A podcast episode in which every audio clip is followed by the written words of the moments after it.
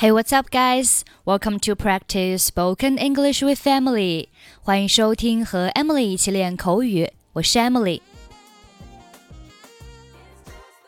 今天的主题是关于在商务场合中双方议价。在今天的对话当中，我们会学到这些短语：make concessions，表示做出让步。比如说，我们做了很多让步。但是回报太少。We made too many concessions, and we got too little in return. Have no point in doing something，或者是 There is no point in doing something，表示做某事没有意义。我们没有意义继续谈下去了。 We would have no point in going on talking meet each other halfway，表示妥协让步，双方各让一半。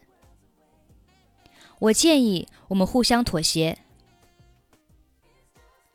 I suggest we meet each other halfway.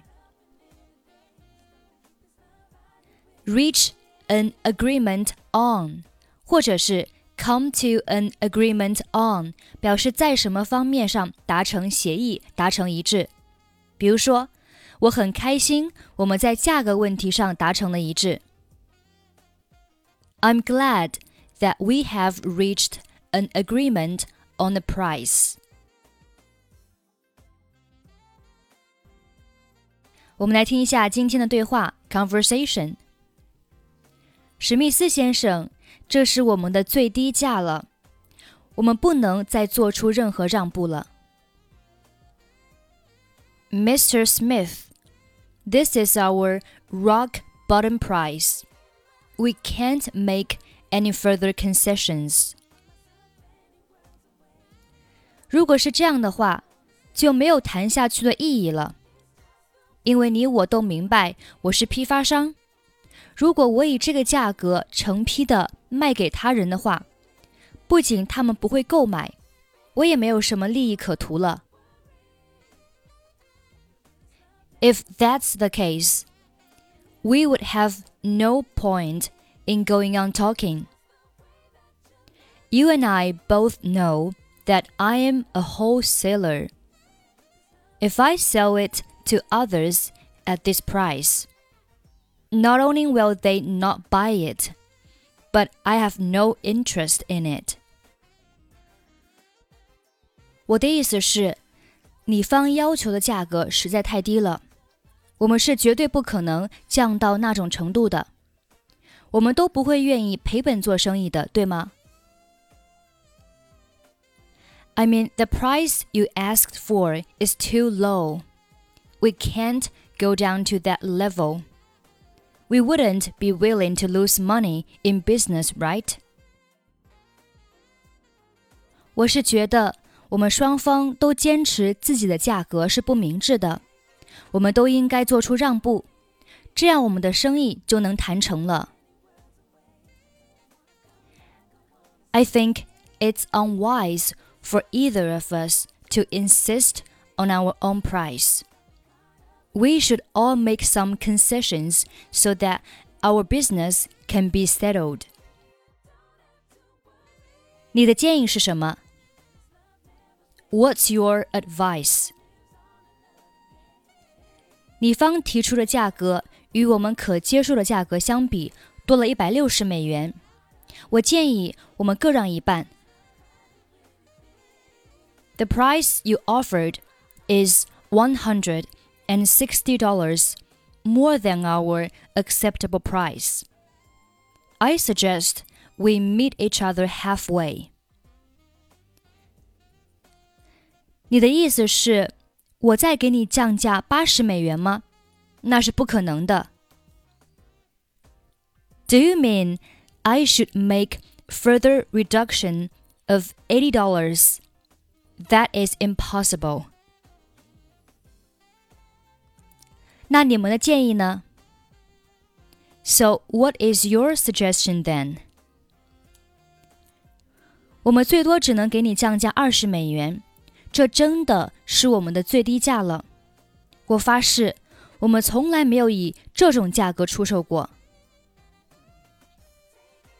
We can only offer you a reduction of twenty dollars, which is really our rock bottom price. I swear we never sold it at this price.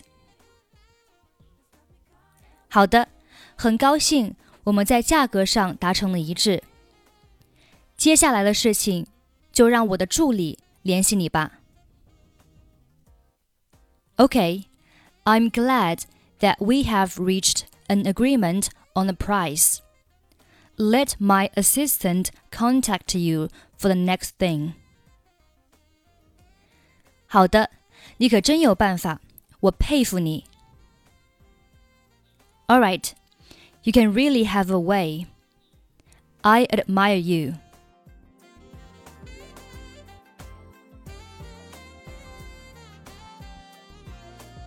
Mr. Smith, this is our rock bottom price. We can't make any further concessions. If that's the case, we would have no point in going on talking. You and I both know that I'm a wholesaler. If I sell it to others at this price, not only will they not buy it, but I have no interest in it. I mean, the price you ask for is too low.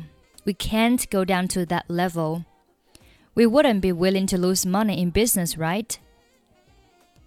I think it's unwise for either of us to insist on our own price. We should all make some concessions so that our business can be settled. What's your advice? The price you offered is $160, more than our acceptable price. I suggest we meet each other halfway. Do you mean I should make further reduction of $8? That is impossible. So what is your suggestion then? We can only offer you a reduction of $20, which is really our rock bottom price. I swear we never sold it at this price. Okay, I'm glad that we have reached an agreement on the price. Let my assistant contact you for the next thing. All right, you can really have a way. I admire you. Okay, that's pretty much for today. 想要参与本期节目的跟读版本以及语音打分，欢迎您关注微信公众号“英语主播 Emily”。在公众号里回复“节目”两个字即可加入。I'm Emily. I'll see you next time. Bye bye.